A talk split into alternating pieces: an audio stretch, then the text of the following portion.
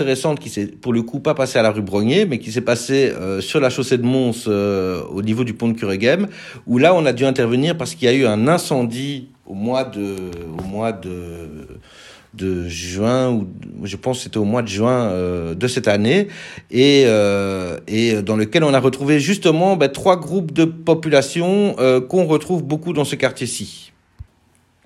Donc voilà, le 423 chaussée de Mons a subi un incendie euh, au mois de juin. C'était un grand immeuble. Moi, je m'arrêtais toujours là quand je faisais mes promenades interculturelles pour donner à voir, pour vous montrer c'était quoi un marchand de sommeil, parce que là, il y a plein, plein, plein, plein, plein de sonnettes. Et euh, en fait, même si le bâtiment est assez grand, on voit clairement qu'il est beaucoup trop petit pour loger autant de personnes. Il se fait que ce bâtiment a brûlé.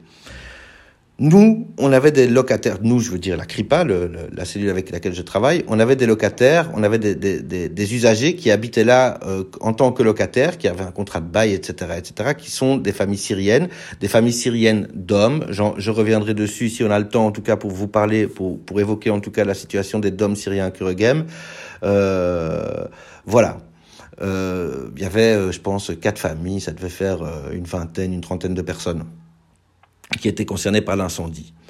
Il se fait que cet immeuble était également squatté par euh, des jeunes, des jeunes, euh, on va dire ce qu'on appelle des jeunes en errance, que souvent dans le quartier, les gens les appellent les Algériens, même s'ils sont loin d'être tous Algériens. Alors ils les appellent les Algériens pour plein de raisons, je vais pas rentrer dans les détails, mais globalement, ce sont euh, des jeunes squatteurs en errance, euh, des, des, des, gens qui sont arrivés euh, en Europe, souvent par l'Espagne, puis qui ont tout un parcours d'exil et qui ont pas de papier, qui ont très très peu de perspectives de séjour, qui bougent de ville en ville et puis qui sont dans la survie, hein, qui sont dans la survie euh, euh, autant au niveau du logement, mais aussi au niveau des, des, des moyens économiques.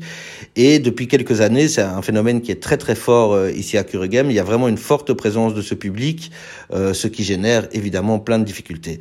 Par ailleurs, au premier étage, il y avait aussi euh, deux familles roms. Alors deux familles roms qui faisaient en tout une bonne trentaine de personnes qui étaient venues pour, je pense, euh, je j'ai pas de certitude, mais en tout cas, je pense pour travailler euh, de manière saisonnière, hein, la récolte des pommes, etc., etc. Euh, ici euh, en Belgique. Et donc voilà, il y avait ces trois groupes de population qui se partageaient cet immeuble. Ça, ça générait énormément de problèmes.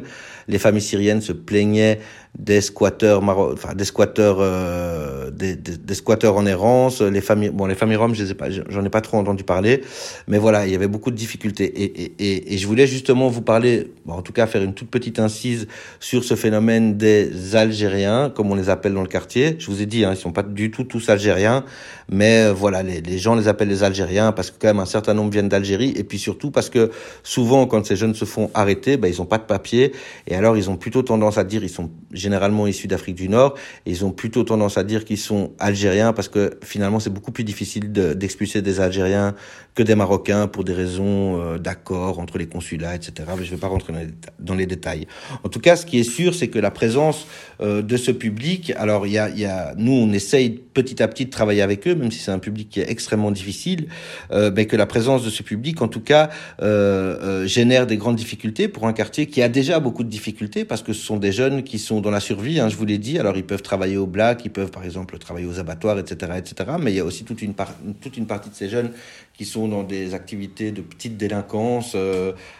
Arrachage de sacs, vente, de, vente et des choses comme ça. Et, euh, et, et, évidemment, les habitants de Kurigam s'en plaignent. Et moi, je, je, trouve ça parfaitement légitime que les habitants de Kurigam s'en plaignent. Le discours qu'ils disent, le discours que, que les habitants de Kurigam souvent disent, c'est mais, mais, mais pourquoi est-ce que nous, habitants de Kurigam, qui avons déjà plein de difficultés, eh ben c'est chez nous que ce public doit, que ce public vient et que fait la police. Et pourquoi est-ce qu'ils sont toujours là Et d'ailleurs, ils génèrent des problèmes, etc., etc. Quand vous parlez avec les commerçants syriens de la chaussée de Mons, ces commerçants syriens de la chaussée de Mons, pour eux, ce public-là, c'est véritablement le fléau. Bref. Tout ça pour dire, et je ne souscris pas, je ne, je ne valide pas ce type de discours, évidemment, je, je, je, je dis juste ce que, euh, comment ça se passe dans les quartiers populaires, où évidemment, ben, les différents, des différents groupes de population euh, qui sont euh, tous, en tout cas en difficulté, eh bien, doivent partager un territoire et doivent et se retrouvent parfois en conflit euh, parce que parce que parce que la parce que les réalités sont pas faciles dans le quartier de Kuregem. Voilà. Bref, dans cet immeuble qui avait qui avait cramé. Euh, on a retrouvé mais des trucs absolument horribles. Il y avait des rats, il y avait des, les, logements étaient vraiment dans un état mais absolument catastrophique. On avait déjà d'ailleurs alerté sur euh, l'état du logement à ce moment-là. Et alors, ce qu'un médiateur m'avait raconté, qui était assez rigolo à l'époque, euh, enfin rigolo dans le sens pas, très rigolo, mais voilà, c'est que ben, les habitants du rez-de-chaussée, par exemple, disaient mais nous, en fait, on n'a pas de problème dans ce logement parce que voilà, les autres, ceux du, du, du premier, ceux du deuxième, etc., ils se plaignent qu'ils ont des rats, qu'ils ont des souris, mais nous, on n'a pas, de, on n'a pas de problème de souris parce que les rats les mangent. Donc voilà, c'est pour vous dire, alors c'est un peu cru hein, de vous parler comme ça, mais c'est pour vous dire dans quelle situation euh, les personnes se retrouvent dans ce type de logement. Et c'est extrêmement difficile. Alors évidemment, quand on se retrouve dans une période de confinement, dans une période où tout le monde, où le mot d'ordre c'est rester à la maison, ben rester à la maison dans des maisons comme ça, dans des espaces comme ça, c'est hyper difficile. Surtout quand vous avez trois, quatre enfants que vous partagez euh, euh, à 6 ou à 8, 40 mètres carrés. Ben, le message a évidemment énormément de difficultés à passer. Donc voilà, donc je pense qu'il y a un vrai travail à faire au niveau des conditions de logement euh, des populations de Kurigam, pas toutes les populations de Kurigam, de nouveau, pas dans toutes les maisons, mais en tout cas dans un certain nombre de maisons où vraiment les gens vivent les uns sur les autres, où euh, la, le confinement, en fait, c'est un concept qui est hyper difficile à accepter quand on habite dans ces quartiers populaires. Les autorités politiques sont évidemment au courant et il y a donc une certaine forme de tolérance aussi de la présence en rue.